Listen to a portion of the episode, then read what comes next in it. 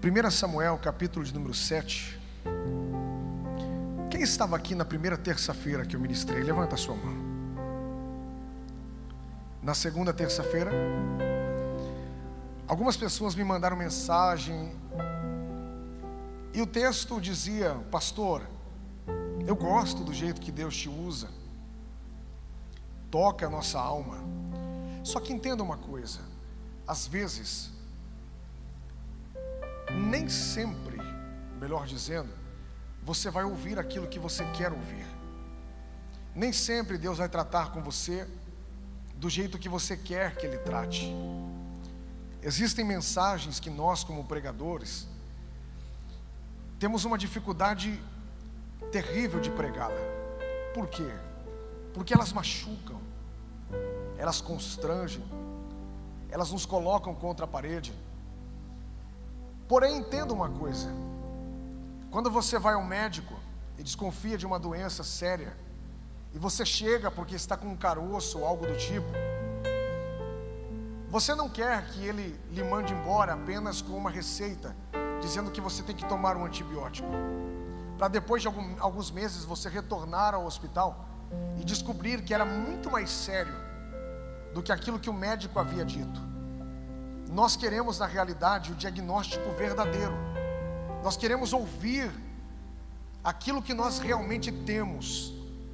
E tem gente que entrou aqui essa noite e está dizendo, pastor, o Senhor pregou a primeira mensagem, o Senhor disse sobre pessoas que foram escolhidas por Deus para desempenhar algo poderoso.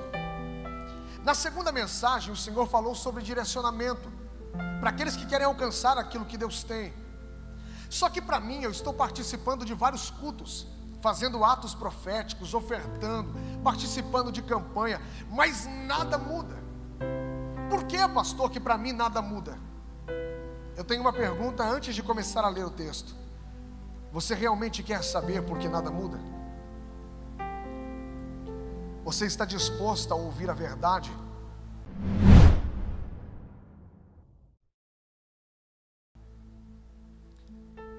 1 Samuel, capítulo de número 7, versículo de número 2 a seguir, diz assim a palavra do Senhor: Sucedeu que, desde aquele dia, a arca ficou em Kiriat Jearim, e tantos dias se passaram, que chegaram a vinte anos, e toda a casa de Israel dirigia lamentações ao Senhor. Falou Samuel a toda a casa de Israel, dizendo: Se é de todo o vosso coração que voltais ao Senhor, tirai dentre vós os deuses estranhos e os astarotes, e preparai o coração ao Senhor, e servi a Ele somente, e Ele vos livrará das mãos dos filisteus. Curve a tua cabeça, feche os teus olhos. Pai, a tua presença é real nesse lugar. O nosso coração se alegra por saber que estamos diante do único e verdadeiro Deus. O Senhor, melhor que eu, conhece no íntimo cada pessoa que aqui entrou essa noite. O Senhor conhece tudo que eles estão vivendo. A resposta que eles precisam, Senhor, não está em mim, está no Senhor. Enquanto eu estiver ministrando a Sua palavra, que nos quatro cantos dessa igreja o vento do Teu Espírito comece a soprar.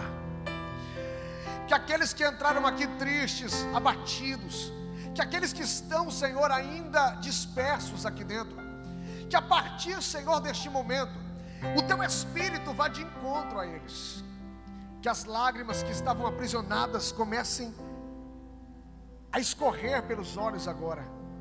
Senhor, que toda aflição, que toda tristeza, que tudo aquilo que estava envolvendo, Senhor, a vida deles, impedindo que a adoração começasse a fluir aqui, que o Senhor comece a arrancar agora. Senhor, eu quero profetizar nesta noite, que antes de eu terminar de pregar a Sua palavra, algo sobrenatural vai acontecer na vida desta mulher. vai acontecer, Senhor, na vida deste irmão que entrou aqui dentro sedento pela tua presença. Que toda obra do inimigo, Senhor, que fora levantada contra este culto, Senhor, que não consiga resistir diante da Sua glória. Papai, fala conosco, ministra a Sua palavra, inunda, Senhor, a nossa vida com a Sua presença, nos abraça de uma forma sobrenatural, porque nós queremos te ouvir nesta noite, nós queremos sentir a Tua presença. Senhor, nós não estamos preocupados com aqueles que estão à nossa direita, que estão à nossa esquerda. Nós não estamos nem aí se eles não vão entender a nossa adoração, se vão fazer cara feia. Nós entramos aqui para adorar. Nós entramos aqui para rasgar a nossa alma na Sua presença. Então recebe a nossa adoração e manifesta a Sua glória uma vez mais. Assim, em concordância, nós oramos e já te agradecemos. E somente quem concorda diz amém. Toma o seu assento, adorando e exaltando o nome do Senhor.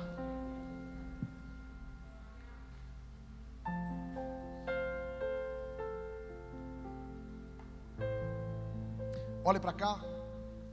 Eu lhe convido a me emprestar toda a sua atenção. Eu quero que você percorra comigo, a partir desse momento,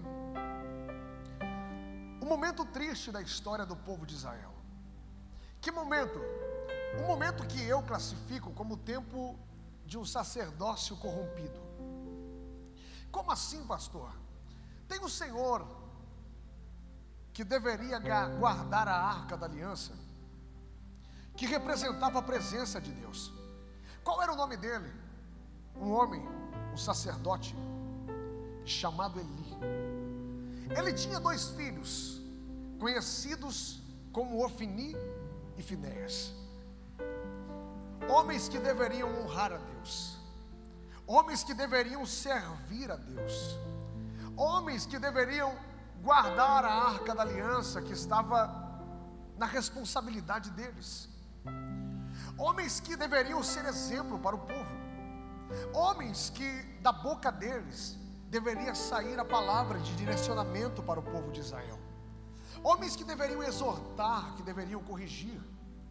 Homens que deveriam ser respeitados e conhecidos como homem de Deus no meio do povo.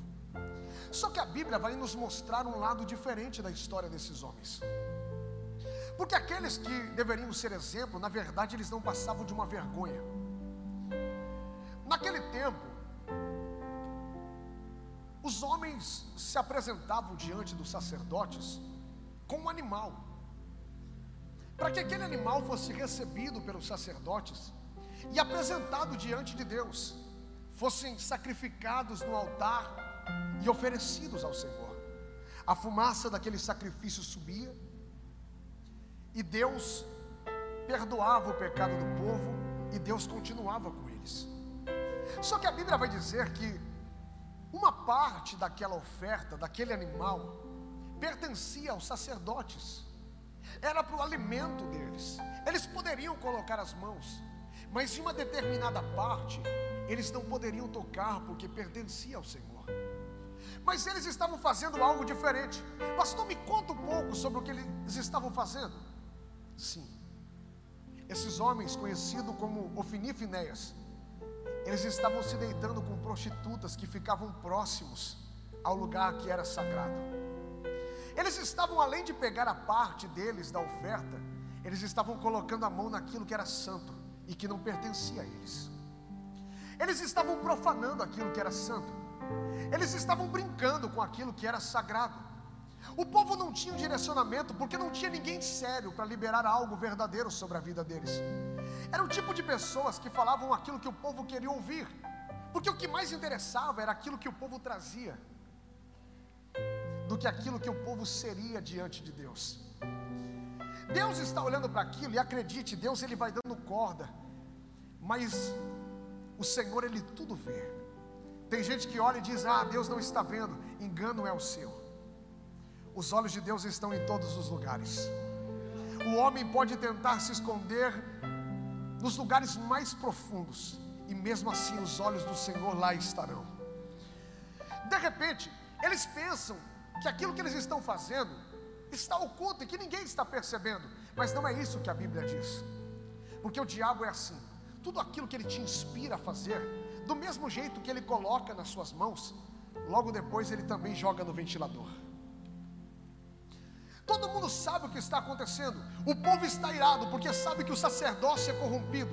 Sabe que eles estão profanando aquilo que é santo e envergonhando o nome de Deus. Mas escute, não é porque alguém está fazendo algo errado que nós também temos que começar a fazer. Não é porque a igreja muitas vezes na terra está fria que nosso coração também tem que esfriar. Não é porque os homens brincam com o nome de Deus que nós também temos que brincar. Não é porque o espírito de sedução tem invadido as igrejas que nós também temos que nos portar de forma sensual. Não é porque os homens brincam com Deus, colocam um pé na igreja, o outro no mundo, que nós também temos que seguir o exemplo deles. Pastor, mas todo mundo faz. Olha a modernidade que está na igreja. Ah, se todo mundo faz, eu também faço. Cuidado. Cuidado. Por quê, pastor? Porque os homens estão olhando, estão vendo que os sacerdotes estão tocando naquilo que não pertenciam a eles, estão brincando com Deus. Daí eu quero que você imagine comigo: está chegando alguém com um animal na mão para sacrificar, e quando ele se aproxima do templo, tem alguém que olha para ele e diz assim: Ei, tu vais sacrificar mesmo? Tu sabe o que está acontecendo? Você já ouviu falar do que eles estão fazendo? Se eu fosse você, não sacrificava. Do mesmo jeito que alguém está levando, dá meia volta e retorna. Pastor, deixa de sacrificar? Deixa, porque está condicionando aquilo que sabia que era certo a uma atitude errada de alguém que estava brincando com Deus. Mas escute, nós sabemos o que temos que fazer, nós sabemos o que temos que apresentar diante de Deus. Nós sabemos como temos que nos comportar, nós sabemos como temos que nos apresentar diante dele. Pastor, mas olha o que os homens estão fazendo. Ei, Deus está lhe dizendo: não condicione a sua fidelidade à adoração de outros homens. Se você olhar para aquilo que eles estão fazendo, você vai parar de fazer o que é certo. Se você olhar para aquilo que estão fazendo com o nome de Deus, com o Evangelho, com o nome da igreja na terra, você vai esfriar, você vai desanimar, mas se os seus, seus olhos estiverem em Deus, a sua adoração vai continuar a mesma. Pastor, mas o Senhor não está vendo o que está acontecendo na terra? Pastor, está difícil saber quem é verdadeiro, quem não é. Cada dia é um escândalo. Cada dia algo diferente acontece. Ei, eu estou na introdução da mensagem. Olhe para mim. Eu sei que o veneno está correndo no meio do povo. Eu sei que se for para olhar para o lado, nós tomaremos um exemplo ridículo e perverso diante de Deus. Mas a Bíblia diz que em um momento na caminhada do povo de Israel, eles estavam no deserto e muitos foram picados por serpentes venenosas. Muitos estavam com veneno correndo no seu corpo. Aí de repente Deus ele fala assim: Moisés, levanta uma serpente de bronze e manda o povo olhar para ela. Quem olhar para ela, e o bronze representa juízo contra o pecado. Quem olhar para ela ficará curado. O veneno estava embaixo, mas Deus estava olhando. Manda o povo olhar para cima. Porque se eles olharem para cima, o veneno perderá o efeito sobre a vida deles. Deus nessa noite está mandando lhe dizer: Ei, eu sei que a coisa embaixo está difícil. Eu sei que muita gente não é exemplo para ninguém. Mas tira os teus olhos de baixo. Porque do mesmo jeito que a serpente de bronze foi levantada no meio do deserto, Jesus também foi levantado em um madeiro. E Deus está lhe dizendo: olha para Cristo, que você vai continuar fazendo o que é certo. Olha para Cristo, que ninguém vai influenciar a tua adoração, o teu ministério. Olha para Cristo, que mesmo que a corrupção esteja predominando aqui embaixo, a tua integridade não vai morrer diante de Deus. Os homens param de fazer o que é certo porque estão olhando para baixo. E quando eles param de fazer o que é certo, não é só o sacerdócio que está em pecado, eles também entram em pecado. Quando eles entram em pecado, imagine Deus olhando para o povo, o sacerdócio corrompido, O povo em pecado. Daí de repente, e se você for olhar na história bíblica, um dos maiores inimigos do povo de Israel eram os filisteus. Os filisteus eram aqueles que de repente eles apareciam. O povo plantava, eles surgiam do nada, guerreavam, muitas vezes venciam, levava tudo aquilo que o povo havia plantado, conquistado em anos, queimava o acampamento, levava a gente, matava o povo. Um dos maiores inimigos de Israel eram os filisteus. Daí de repente, nessa situação de pecado e de bagunça, os filisteus vão se levantar contra o povo de Deus. Ao som e ao comando de homens corrompidos, de homens mentirosos, de homens enganadores, de gente que não transmitia a vontade de Deus para o povo, povo, e que só se preocupava com aquilo que girava em torno do seu próprio umbigo. O povo vai se levantar e vai para a guerra. Os sacerdotes estão com eles, dizendo: Ei, Deus está conosco, nós vamos vencer, vamos para cima. A Bíblia fala que eles vão para a batalha, eles estão no acampamento. O primeiro enfrentamento vai ser vergonhoso, por quê, pastor? Porque a Bíblia diz que eles vão ser massacrados. Daí de repente, eles voltam para o acampamento com a cabeça cheia de terra, roupa rasgada, com sangue escorrendo, tem gente gritando, vai chegar a notícia no meio das suas, dos seus familiares, tem mulher chorando, criança gritando, porque o pai havia sido morto, a vergonha está se iniciando, daí de repente, no meio de todo aquele caos, a Bíblia vai dizer que os anciões vão ter uma ideia, eles vão olhar para a situação e eles vão dizer assim: sabe por que, que nós perdemos? Porque a arca da aliança não está conosco mandem trazer a arca da aliança, que nós vamos vencer esta guerra. Daí de repente, o exército dos filisteus está no acampamento deles. Eles vão escutar um som estrondoso, porque a arca da aliança está chegando no acampamento de Israel. Quando a arca da aliança chega, o povo começa a vibrar, o povo começa a gritar, o povo começa a dizer: agora nós vamos vencer, Deus está conosco. Eu acredito que tinha gente chorando, tinha gente emocionada, tinha gente dizendo: agora vai, nós vamos vingar aqueles que morreram, nós vamos voltar com cânticos para o meio, para o seio dos nossos familiares. Só que de repente a Bíblia diz que enquanto eles estavam gritando, enquanto eles estavam pulando, tem alguém do exército inimigo que vai colocar o ouvido na terra. Ele está escutando a terra vibrando. Ele está escutando o barulho estrondoso. Aí de repente ele vai se levantar e vai dizer: Escutem! Tem algo acontecendo. Os deuses deles certamente desceram no acampamento. Nós vamos morrer, não tem jeito para nós. Daí vai se levantar um corajoso no meio deles e vai dizer: Ei, já chegamos até aqui. Se é para morrer, vamos morrer com honra. Não importa se os deuses deles desceram. Vamos para cima. E a Bíblia diz que enquanto o povo de Deus estava pulando, estava gritando, o exército inimigo estava se organizando em ordem de batalha. Eles vão para a batalha. E eles mais uma vez são massacrados. Por que, pastor? Eu quero abrir um parênteses aqui. Porque tem gente no meio da igreja que está na mesma situação que eles situação de pecado, gente que envergonha o nome de Deus, gente que canta aqui na igreja, mas quando sai da igreja tem uma vida completamente diferente. Gente que está aqui dizendo: Eu preciso de uma vitória. O barulho é grande. Escuta o louvor e diz: Deus está comigo. Chora, se prostra, dá grito de glória a Deus. Mas enquanto está gritando aqui dentro, o exército do inimigo lá fora está se organizando em ordem de batalha. E, e sabe o que ele está dizendo? Sai daí para você ver o que vai acontecer. Tu está gritando glória, glória a Deus, mas eu conheço a tua vida. Tu está dizendo, Deus é comigo, mas eu sei quem você é nas madrugadas. Eu sei o que você faz, eu sei com quem você fala. Tu quer mostrar que Deus está contigo por quê? Porque o louvor é bonito? Porque arrepiou a sua pele? Você quer mostrar que Deus está contigo só porque o teu coração foi confortado com a palavra?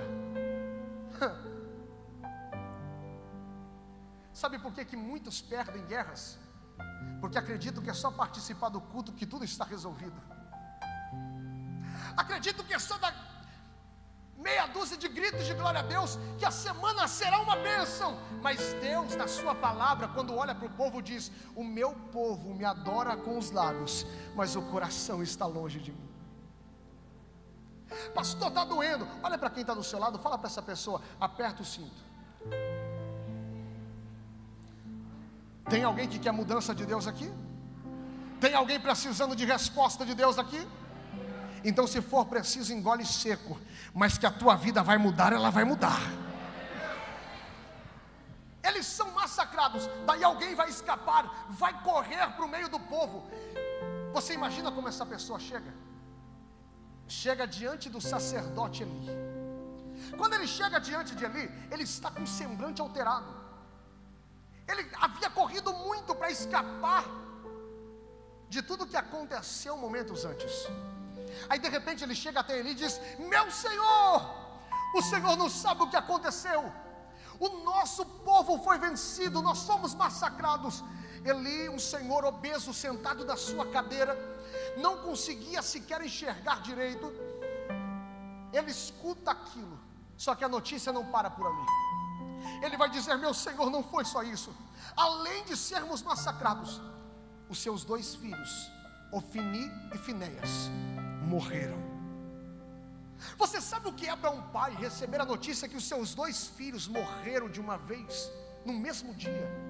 Só que ele continua, ele está ouvindo, a tristeza está vindo, o espanto está brotando, mas ele continua firme. Daí o mensageiro olha para ele e diz: E não parou por aí. Sabe a arca da aliança que o Senhor deveria guardar? Ela foi roubada. Quando ele descobre que a arca da aliança havia sido roubada, pastor, o que era a arca da aliança? Representava a presença de Deus. A presença de Deus foi levada deles.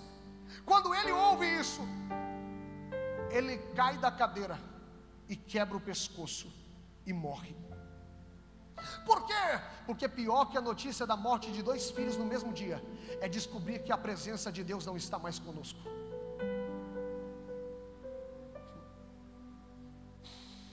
A sua nora, quando descobre que o pai do seu filho havia morrido, que o seu sogro havia morrido e que a arca da aliança havia sido levada, a Bíblia diz que ela, que estava grávida, vai ter uma criança prematura. E quando essa criança nasce, ela vai dar um nome que vai marcar aquele tempo. E ela vai dizer: E acabou. E foi-se a glória de Deus. Para quem já viveu e já sentiu a glória de Deus, terrível é ficar sem sentir essa presença.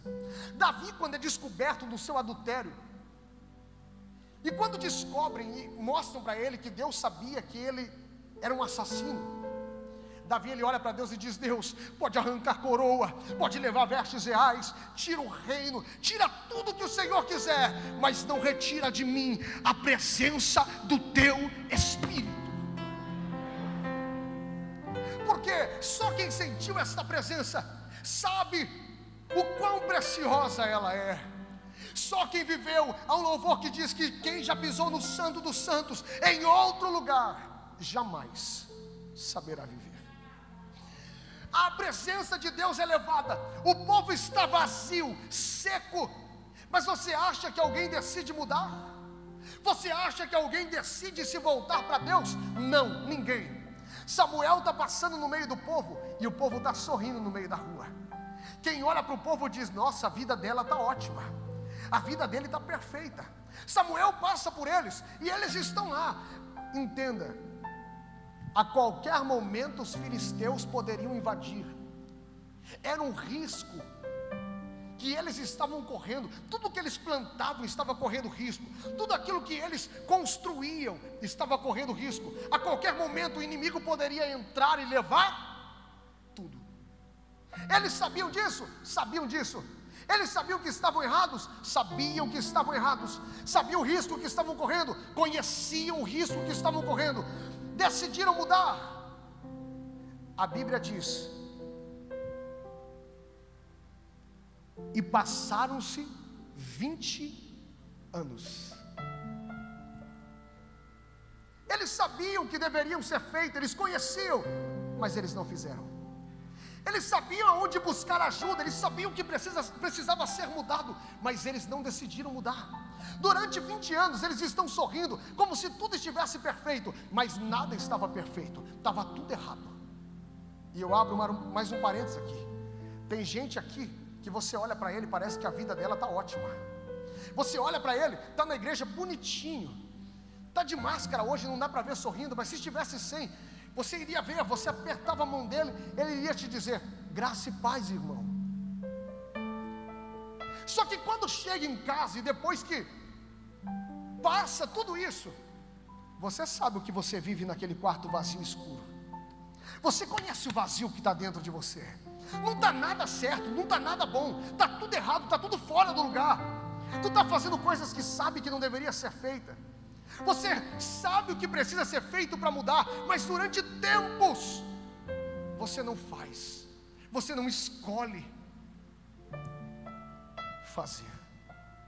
Tem gente que nós olhamos para eles e eles estão na igreja, glória a Deus, aleluia, está despedaçado por dentro,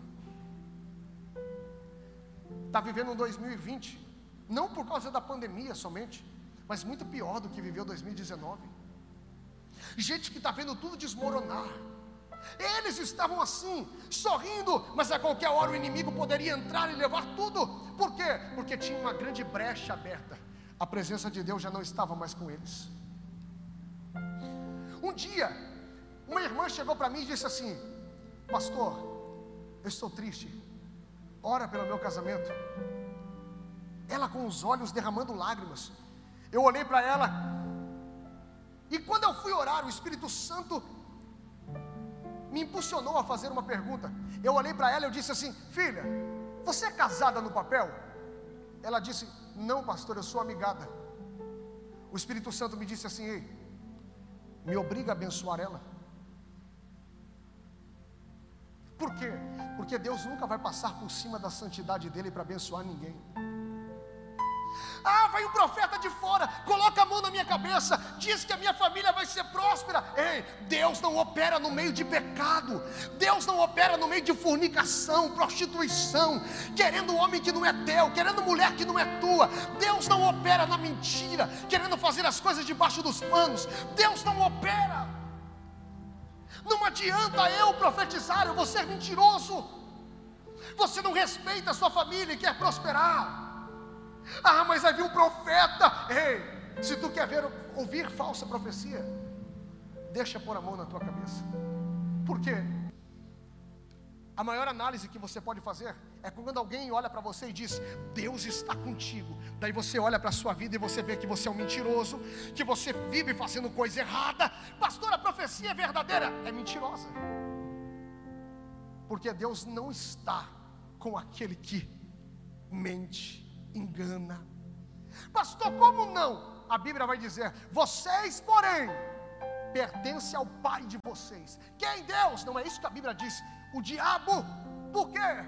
Porque querem satisfazer o desejo dele. Como assim? Tu acha que mentindo tu está satisfazendo o desejo de quem? Tu acha que nessa vida dupla que tu leva, tu está satisfazendo o desejo de quem?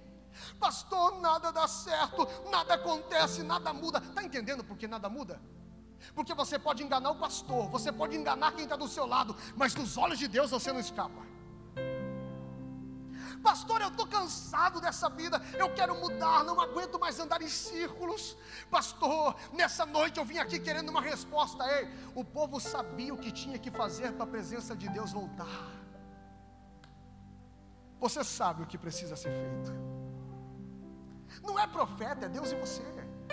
Você sabe, Samuel sabia, daí o tempo vai passando, e acredite, quem já sentiu a presença de Deus, consegue viver longe por um pouco, mas vai chegar uma hora que algo vai começar a queimar aqui, ó. Por quê? Porque Deus vai dando corda, mas uma hora Deus Puxa. Aí eu imagino alguém chegando, algum jovem chegando para algum ancião e dizendo: Viu, conta para mim, eu não era daquele tempo. Como era quando Deus estava no meio do povo? Como era quando Deus andava com vocês? Como era quando a presença de Deus estava com vocês? Eu imagino que algum ancião olhou e falou: Senta, jovem.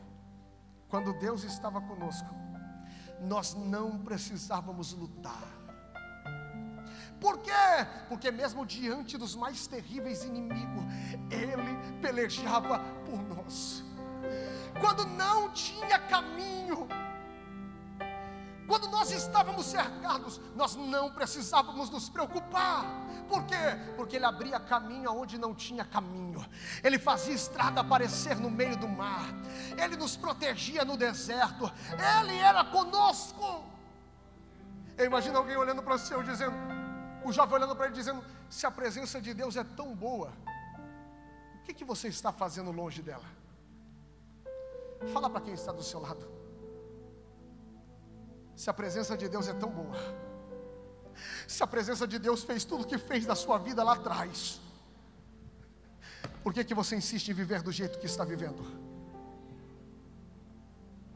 Daí de repente o tempo passa, alguém vai chegar para Samuel e vai dizer: Samuel, vem cá, Samuel, vem cá. Samuel, nós nos reunimos ali e nós decidimos uma coisa: o que foi? Nós estamos cansados de ficar longe de Deus. Nós queremos a presença de Deus de novo. O povo está clamando pela presença de Deus. Daí de repente Samuel olha, imagina Samuel pregando e exortando o povo, dizendo: Ah, é? Mas eu passava por você, o seu sorriso parecia tão feliz. Em outras palavras, eu olhava para você na igreja, você naquele banquinho, parecia que a sua vida estava tão perfeita. O que foi que aconteceu? Eu imagino ele recebendo a resposta, alguém dizendo: Samuel, era tudo fachada, Samuel. Eu sorria na igreja, mas chorava em casa. Eu apertava a mão de todo mundo, mas só Deus sabia o vazio que eu estava sentindo. Aí Samuel vai começar a pregar. Ele vai olhar para o povo e vai dizer: Vocês querem a presença de Deus de novo? Estamos andando em círculo há 20 anos. O maior problema que eles tinham estava de pé durante 20 anos. E Deus está falando com gente que está sofrendo já faz tempo e não consegue sair dessa situação que você está vivendo. Gente que está andando em círculo e que parece que tudo se repete na sua vida. Nada muda, nada acontece. Deus está falando contigo hoje. O povo está dizendo, Samuel, nada muda. Samuel vai dizer, ah é? Quer mudança? Então a primeira coisa, vocês querem a presença de Deus de novo? Arranque do teu coração aquilo que tomou o lugar de Deus.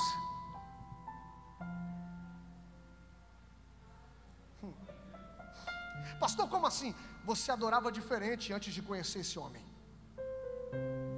Você adorava diferente antes de se envolver com o que você está se envolvendo.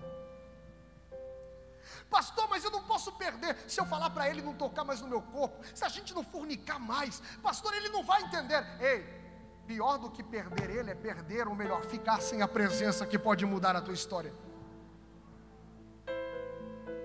Deus, Ele estava dizendo: ei, rejeita isso que é pequeno, para que aquilo que eu tenho de grande chegue, possa chegar sobre a sua vida.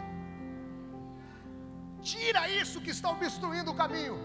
Deus está dizendo: Ei, vocês querem a minha presença? Então arranca do teu coração o que tomou meu lugar, o que tomou meu espaço, o que roubou a tua adoração, o que te fez cair, o que está te prendendo. Deus está lhe dizendo: Ei, é mentira, para de mentir.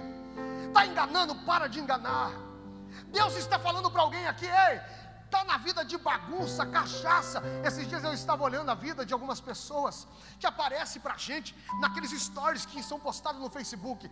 Gente que eu encontro um dia na igreja e no stories, copo de cachaça na mesa e forró tocando na televisão. Que Deus é esse? Se alguém me disse que Deus vai te abençoar com um pé na igreja e outro no mundo, alguém mentiu para você, porque esse Deus eu não conheço a Bíblia nos ensina santidade ao Senhor. Oh, aleluia!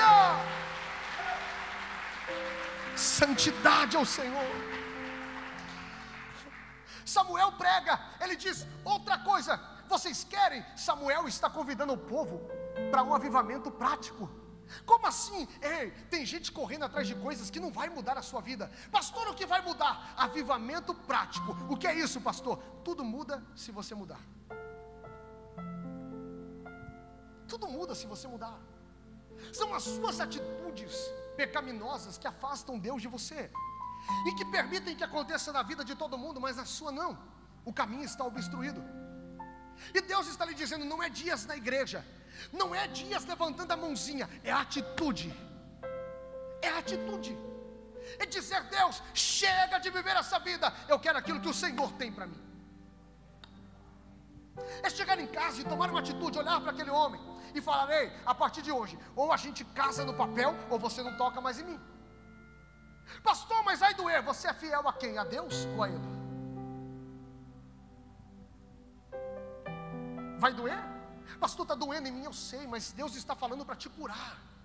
Deus está falando para que no teu casamento não continue o que aconteceu na vida dos seus avós, na vida dos seus pais. Deus ele quer que a sua família tenha realmente um pilar e que cresça saudável e que viva os melhores dias que você já imaginou viver na face da terra. Samuel prega, o povo ouve. Samuel está dizendo: "Eu quero arrependimento". Primeiro passo, se arrepender. O que mais me espanta é que o povo sabia o que fazer. Por isso que eles souberam onde buscar. Ei, tu está batendo cabeça à toa. Tu sabe o que precisa ser feito. Melhor do que você participar de 300 campanhas, é você tomar esta atitude. O resultado chegará muito mais rápido. Primeiro, eu quero arrependimento. Segundo, eu quero que vocês voltem a fazer o que vocês não estavam fazendo. Eu quero vocês em jejum. Eu quero vocês sacrificando. Tu tem ideia de quanto tempo o povo não jejuava mais? Porque o pecado é assim. Nós até conseguimos chegar na igreja, mas nós não conseguimos ser santos. Nós não conseguimos agradar a Deus, porque todas as vezes que você tenta, o pecado te afasta. Deus está dizendo: ei, é tempo de propósito. A Bíblia vai dizer que eles vão congregar. Todos estão congregados. Você tem ideia de quanto tempo eles não sabiam que era congregar? Está todo mundo juntinho. Ei, olhe para cá, eu estou finalizando. Está todo mundo juntinho. Um olha para o outro. Imagina quanto tempo a gente não se reúne assim. Por que, pastor, congregar? Ei, a Bíblia vai dizer o seguinte: que quando nós estamos na igreja, nós fazemos parte do corpo quando nós participamos da ceia, quando nós estamos unidos, nós somos corpo de Cristo. Se você for ver o que aconteceu na cruz, quando foram remover os ladrões, quebraram ossos do que estava à direita, do que estava à esquerda, mas do corpo de Cristo ninguém quebrou. Por quê? Porque quando nós fazemos parte do corpo, Satanás não nos quebra. Você pode ser moído lá fora, na mão do mundo. Você pode ser triturado lá fora, longe do corpo. Mas se você estiver no corpo, não tem demônio que prevaleça contra você. O povo está congregando. Só que não pense que é fácil, porque quando você toma uma atitude, você não vai conseguir fazer as coisas facilmente. Fala para fulano que você não quer mais ir para a balada. Fala para Ciclano que você não quer mais fazer parte desse jogo sujo que você fazia parte junto com ele. O que, que vai acontecer? Está todo mundo congregando. Os príncipes dos filisteus ficam sabendo do que está acontecendo. Chega a notícia no meio deles dizendo: Ei, está todo mundo congregando em Mispa. A Bíblia diz que o inimigo se levanta e vai na direção deles. Se você tomar uma atitude hoje e decidir viver uma vida mais santa, teu amigo vai olhar para você e vai dizer: Isso aí não combina contigo. Olha o que a gente viveu no final de semana, olha o que você perdeu. Quando você decidir mudar, Satanás sabe que a sua vida vai mudar. A primeira coisa é levantar pessoas para tentar te ferir e te fazer parar. Só que escuta, eles não estão reunidos com qualquer pessoa, eles estão do lado de pessoas que estão no mesmo propósito. Como assim? Os filisteus estão vindo aí. Quem eram os filisteus? O maior problema que eles tinham.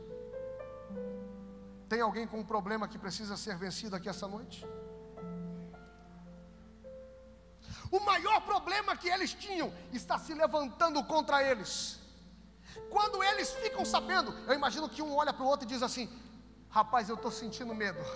Só que o medo começa a se misturar com coragem. Por quê? Porque um olha para o lado, e quando ele olha para o lado, quem está do lado diz: Ei rapaz, já chegamos até aqui, vamos até o final. Ele olha para trás, e agora tem alguém que está atrás dizendo: Ei rapaz, já chegamos até aqui, continua. Por quê? Porque eles estão com gente no mesmo propósito. O que o Senhor quer dizer com isso? Não adianta querer viver o que é certo andando com gente errada.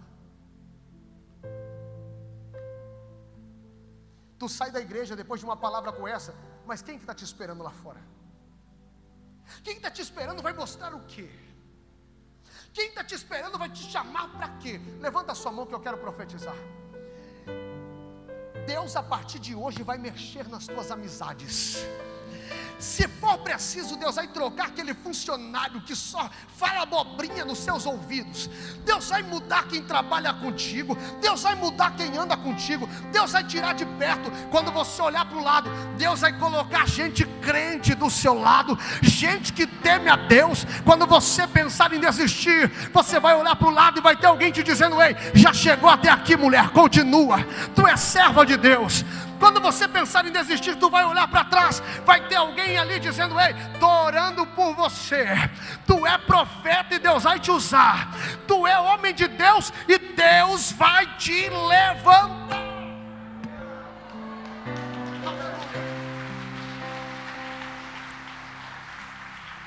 Escute. Primeiro passo, se arrepender. Segundo, voltar a adorar como você sabe que tem que adorar. Samuel pega um cordeiro. Tu lembra quando começou? Eles iam com o cordeiro e fizeram o quê? Meia volta. Pararam de adorar devido a uma situação. Agora Samuel está com o cordeiro na mão o povo está congregando, jejuando, todo mundo junto. O maior inimigo deles está vindo na direção deles, mas agora não é mais com eles. Como assim, pastor? Samuel coloca o cordeiro no altar, começa a sacrificar o cordeiro. Quando ele começa a sacrificar, tem algo que vai começar a ser derramado. O que, pastor? Sangue. O sangue do cordeiro sacrificado está começando a cair. Pastor, como assim? Primeiro, arrependimento. O que significa? Aquele que se arrepende e deixa alcança misericórdia. Por quê? Porque nenhuma condenação há para aqueles que estão em Cristo Jesus. Pastor, mas vão se levantar contra mim, vão me chamar de crentinho, vão querer me parar, não vão me entender, vão fazer piada, eles não vão compreender a minha atitude. Não se preocupa, por quê?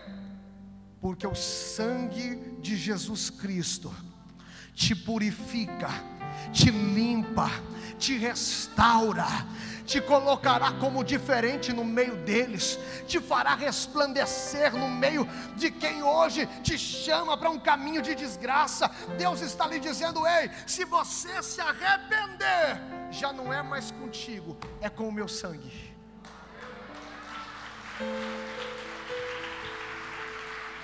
O sangue está caindo, o inimigo deles está vindo só que a Bíblia fala que enquanto o sangue está caindo, Deus compra a guerra. Deus troveja do céu e raios transpassam os inimigos que eles tinham durante 20 anos. Deus usa a terra, pastor, mas como assim? O inimigo de 20 anos que eles tinham caiu sem eles precisar lutar. Toma uma atitude para ver o que Deus vai fazer com esse problema. Toma uma atitude para você ver o que vai acontecer na tua vida, no teu ministério, no teu casamento. Pastor, eu estou cansado de sofrer. Eu sei. Mas quem se arrepende, deixa. ver o sangue sendo derramado sobre a casa, sobre a vida, sobre a família.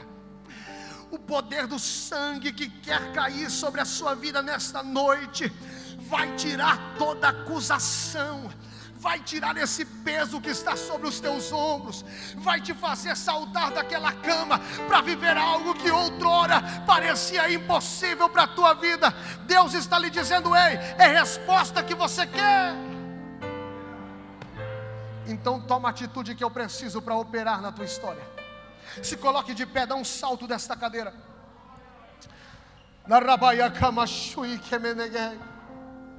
Aleluia. Olhe para mim, olhe para mim.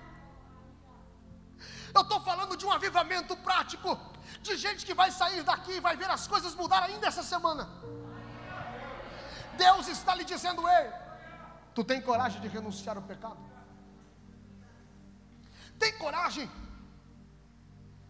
de parar de ser aquele cara que quer chamar a atenção de todas as mulheres na rua, mostrar os seus bíceps, o seu peitoral você tem coragem de parar, de renunciar, de ser essa mulher que quer chamar a atenção de todos os homens e quer que todo mundo te cobice?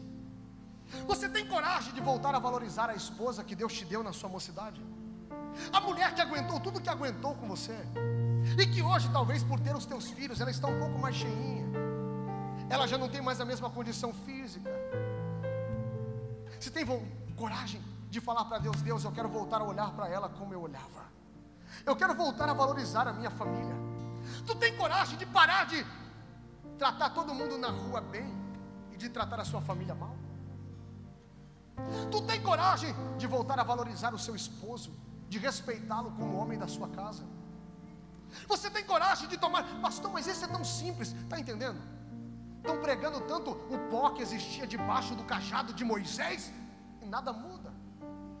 O avivamento é prático. O que é isso? Seja homem diante de Deus, que Deus muda a tua história. Seja mulher diante de Deus, que Deus vai mudar a sua vida. Pastor, eu não sabia que o Senhor pregava assim. Eu tenho escolha. Deus está lhe dizendo: Eu quero mudar a tua história. Eu quero te fazer parar de andar em círculos. Pastor, mas tem alguém na Bíblia que Deus fez parar de andar em círculos? Tem. Deus olha para Josué e fala: Josué, vocês estão andando em círculos há 40 anos. Eu quero mudar a história de vocês. Diga ao povo que eu tenho o um recado. O que foi, Senhor? Santificai-vos, porque amanhã farei maravilha no meio de vós. É uma terça-feira profética, e aquilo que eu estou pregando é uma profecia de Deus para a tua vida. Renuncia o pecado que eu mudo a tua história renuncia essa sujeira, me deixa levantar o teu tapete nessa noite, me deixa arrancar essa podridão da sua vida. Chega, Deus está dizendo para algumas pessoas: basta, basta. Aqui dentro tu é conhecido como crente, mas eu sei como você é conhecido lá fora. Chega, chega. Feche os teus olhos, coloca a mão sobre o seu coração.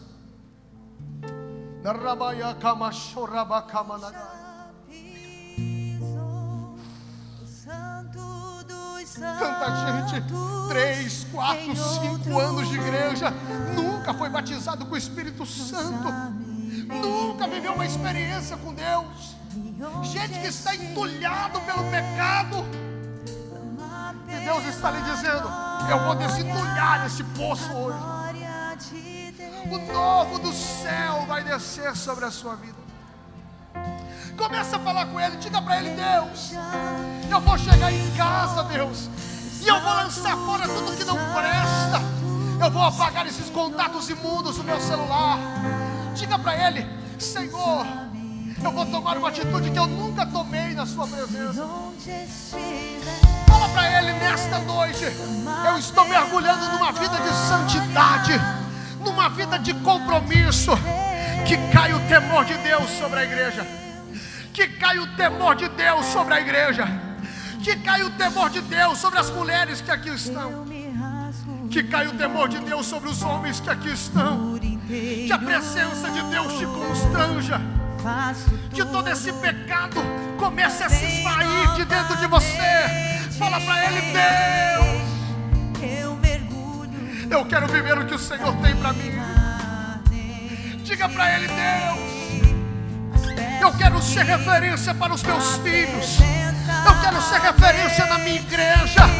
Eu quero ser conhecido pelo teu nome. Nagai. Verei na tua fumaça de glória. Eu entrarei longe do Aleluia. Aleluia. Olha para cá. Negócio é sem emoção mesmo. Pastor está descendo seco, eu sei. Eu sei. Tu tem coragem de tomar uma atitude?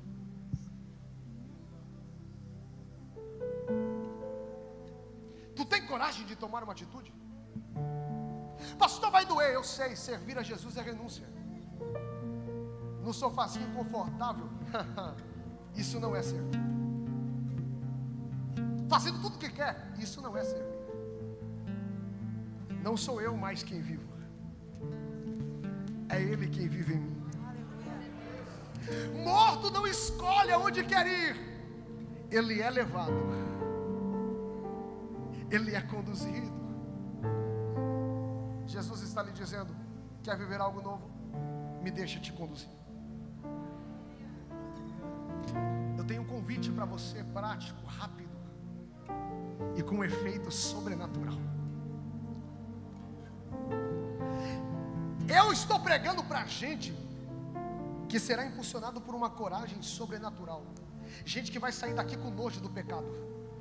Gente que vai parar de aceitar coisas que estão acontecendo. Gente que quem olhar para você vai dizer: Nossa, o que, que aconteceu com esse rapaz? Tem algo tão poderoso que vai acontecer na tua estrutura. Mas é necessário uma atitude sua. Sabe você que está dizendo, Deus, eu quero ser usado como ninguém nunca foi. E por isso eu vou apresentar diante do Senhor aquilo que ninguém apresentou. Se tem alguém disposto a fazer um compromisso com Deus, verdadeiro, íntegro, gente que vai parar de brincar com a cara de Deus, que vai sair daqui, que vai dar uma palavra e que vai cumprir. Eu te convido a levantar a sua mão. Não é vergonha para ninguém, é um novo tempo sobre a tua vida. Meu Deus. Gente que está dizendo, pastor, o negócio a partir de hoje vai ser diferente. Dou o que doer, fale o que falar, eu prefiro honrar a Deus. Segundo convite, aqui eu finalizo. Cadê você que precisa voltar para Jesus? Cadê você? Corre. Cadê você? Há um espaço aqui para a gente finalizar, não temos mais tempo. Mas eu quero que você tome uma atitude. Pastor, eu não quero mudança, continua no seu lugar. Pastor, eu me afastei, mas eu entendi que o erro não está em Deus, está em mim. Eu sei o que devo fazer. E há muito tempo, diante de muitos apelos, eu não tive coragem de tomar atitude, mas hoje eu tomo. Cadê a primeira pessoa que precisa voltar para Jesus? Vem, filha. A segunda pessoa está vindo ali. Fica aqui. A segunda pessoa está ali. Aonde está a terceira pessoa? Corre. Vem. Toma uma atitude hoje. Fala para ele, Deus. Eu entendi a tua mensagem. A terceira pessoa está aqui. Se tem, corre. Se tem, vem depressa. Tudo muda se você mudar. Tudo muda se você mudar.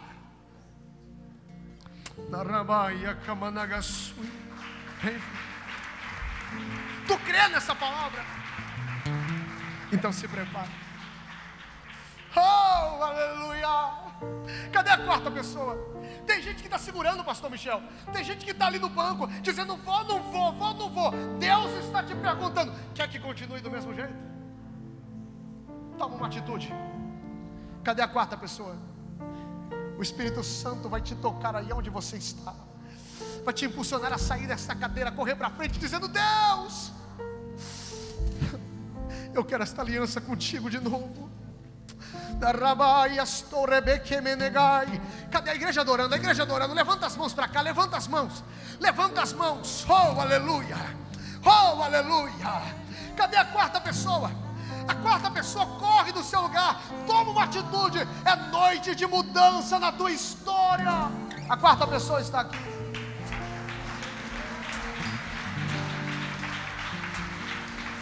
Aleluia. Evangelho é renúncia. Eu tenho saudade do tempo que os apelos eram feitos e as pessoas não pensavam duas vezes, se jogavam na frente do altar chorando e falavam: Deus, eu pequei, me perdoa, eu estou de volta. Mas hoje parece que arrependimento é vergonha. Não é. Ninguém que está aqui paga as suas contas. Quando teu filho cai enfermo, ninguém leva um remédio na sua casa. O único que te sustenta é Deus. E Ele está lhe dizendo: não tenha vergonha de ninguém essa noite. Toma uma atitude. Tira o pecado que está me afastando de ti. Se tiver mais alguém, vem.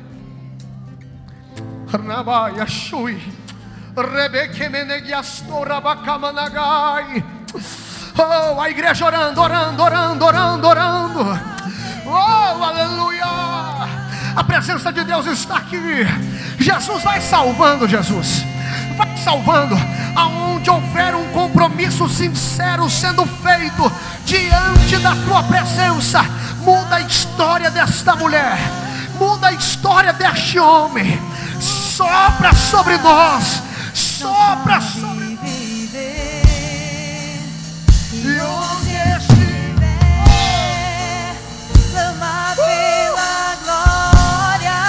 igreja levanta a adoração nesta noite, porque Ele está aqui.